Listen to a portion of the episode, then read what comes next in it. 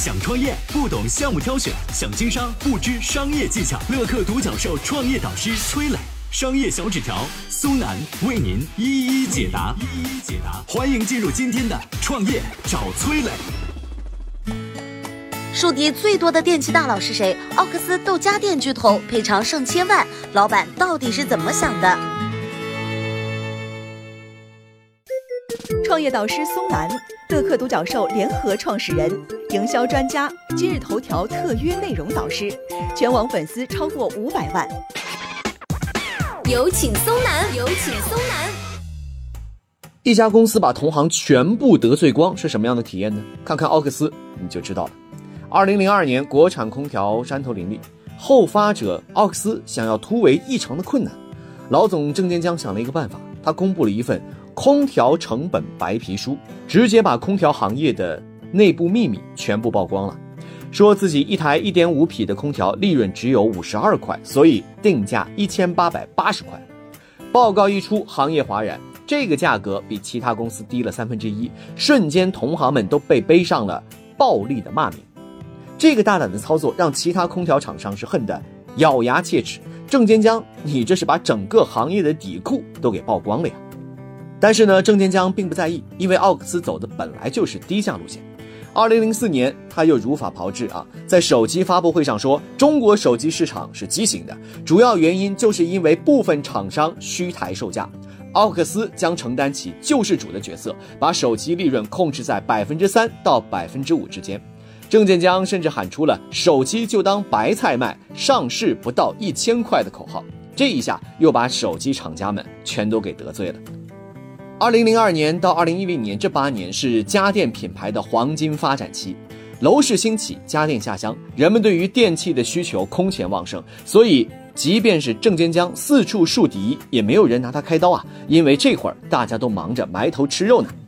但是随着市场饱和，郑坚江的日子渐渐没那么好过了，家电巨头们看他也是不顺眼了，手机品牌恨他恨得牙痒，第一个跳出来炮轰他的是格力的董明珠。二零一零年，董明珠发现公司的核心人才不断的流失，而这些人大多跳槽去了奥克斯。铁娘子大为光火，指着郑建江的鼻子骂道：“天天跑到我这里挖人，简直就是小偷嘛！”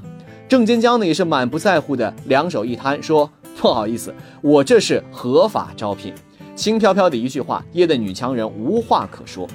但是这事儿啊还不能算完。最近五年，美的、格力一直在起诉奥克斯，说他抄袭专利、剽窃技术。奥克斯呢也为此赔了不少的钱。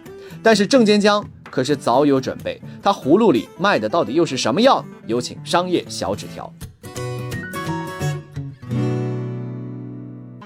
创业导师商业小纸条，乐客独角兽联合创始人、营销专家，支付宝特约商业导师，全网粉丝超过一千万。有请商业小纸条，请商业小纸条。同样是从白手起家的企业家，同样是剑走偏锋的营销鬼才，董明珠和郑坚江的战火一烧就是二十年。不同的是呢，董明珠习惯拿质量开战，而郑坚江喜欢用价格做武器。二零一五年八月，格力将奥克斯告上法庭，控诉奥克斯侵犯了自己的三项专利。奥克斯被判赔偿两百三十万。二零一七年，格力再次控告奥克斯专利侵权，奥克斯回击说，格力也侵犯了我的专利。此事最终以格力赔一千万，奥克斯赔他四千六百万结束。除了格力呢，家电巨头美的也没打算放过奥克斯。二零一九年的六月份，统计数字显示，各类专利侵权官司，奥克斯输给格力十二场，输给美的十四场。董小姐老早就说了，想教训一下郑建江，而郑建江对此也是早有准备，他的战术就一个字儿：拖。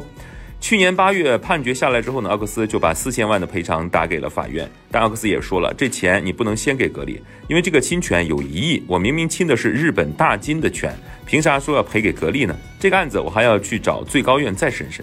为什么要拖呢？因为判决是八月宣布的，二零一九年空调销售高峰还没结束，判决下来，侵权产品就要立刻下架，经销商和库存损失都是巨大，给自己争取时间，能赚一点就是一点，所以要拖。就这样，这四千万和判决公布被奥克斯一直拖到了二零二零年的五月。其实靠着拖延打时间差，一直都是奥克斯的惯用手段。之前输给美的、格力的二十六场官司，他都用了类似的手段去拖延。而判决生效前呢，他的侵权产品靠着低价在电商渠道卖出了不菲的业绩。可能你会说，毕竟奥克斯是让我们买到了便宜的产品啊。但如果郑建江继续用侵权的方式进行不正当竞争，最终破坏的可是整个行业的生态和未来。我是崔磊，很多互联网公司啊都曾经邀请我去分享创业方面的课程，包括抖音、快手、百度、阿里、腾讯等等。我把主讲的内容呢整理成了一套音频课程，这套课程啊包含了创业怎么找合伙人，怎么找到投资人，怎么制定正确方向，怎么组建自己的团队等等。相信我，不管你是创业小白，还是有过创业经历的伙伴，这些内容对你来说都有帮助。下拉手机屏幕，在节目简介里边有我的个人微信号，添加微信，这套课程今天免费送给你，快去领取吧。